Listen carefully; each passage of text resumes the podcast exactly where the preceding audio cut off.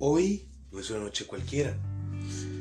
Es una noche de tantas con historias especiales. Para ser más claros, poesía. Hoy les quiero leer Historia de una tórtola de Epifanio Mejía, 1838-1913. Dice así, joven aún entre las verdes ramas de secas pajas, fabricó su nido, la vio la noche calentar sus huevos, la vio la aurora acariciar sus hijos. Batió sus alas y cruzó el espacio, buscó alimento en los lejanos riscos, trajo de frutas la garganta llena y con arrullos despertó a sus hijos. El cazador la contempló, dichosa, y sin embargo disparó su tiro. Ella, la pobre, en su agonía de muerte, abrió sus alas y cubrió a sus hijos. Toda la noche la pasó gimiendo. Su compañero en el laurel, vecino, cuando la aurora apareció en el cielo, bañó de perlas el hogar ya frío. Profundo este poema me lo hizo llegar un amigo.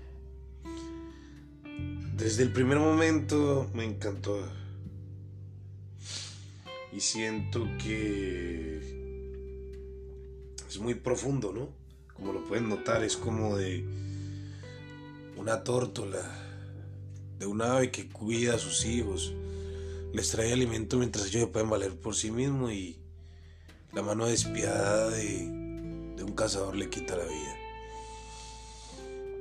Y así es, cuántas veces los que queremos hacer las cosas bien o queremos hacer el bien, somos juzgados y maltratados, cuestionados muchas veces por lo que hacemos y nadie se da cuenta el trasfondo que hay detrás de eso.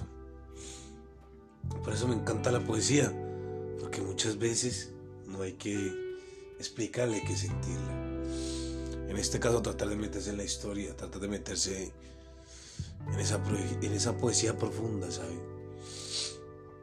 En la poesía hay amor, hay, hay vertientes de las dos maneras, de las que te dan y otras de las que te quitan, pero para adelante.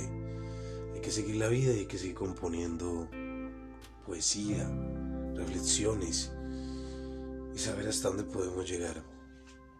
Hoy les puedo decir que doy gracias por todo y por seguir haciendo estos podcasts.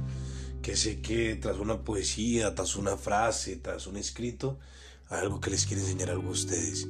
Y hay algo que los quiere hacer crecer también, porque este podcast no solamente para reflexionar, sino también para en medio de las reflexiones crecer.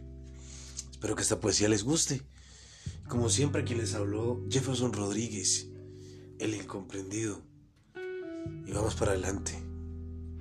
Porque pase lo que pase, moriremos en la lucha, haciendo lo que nos gusta y ayudando a las personas. Feliz noche para todos.